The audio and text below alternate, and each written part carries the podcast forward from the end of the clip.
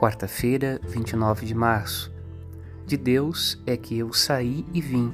Não vim por mim mesmo, mas foi Ele que me enviou.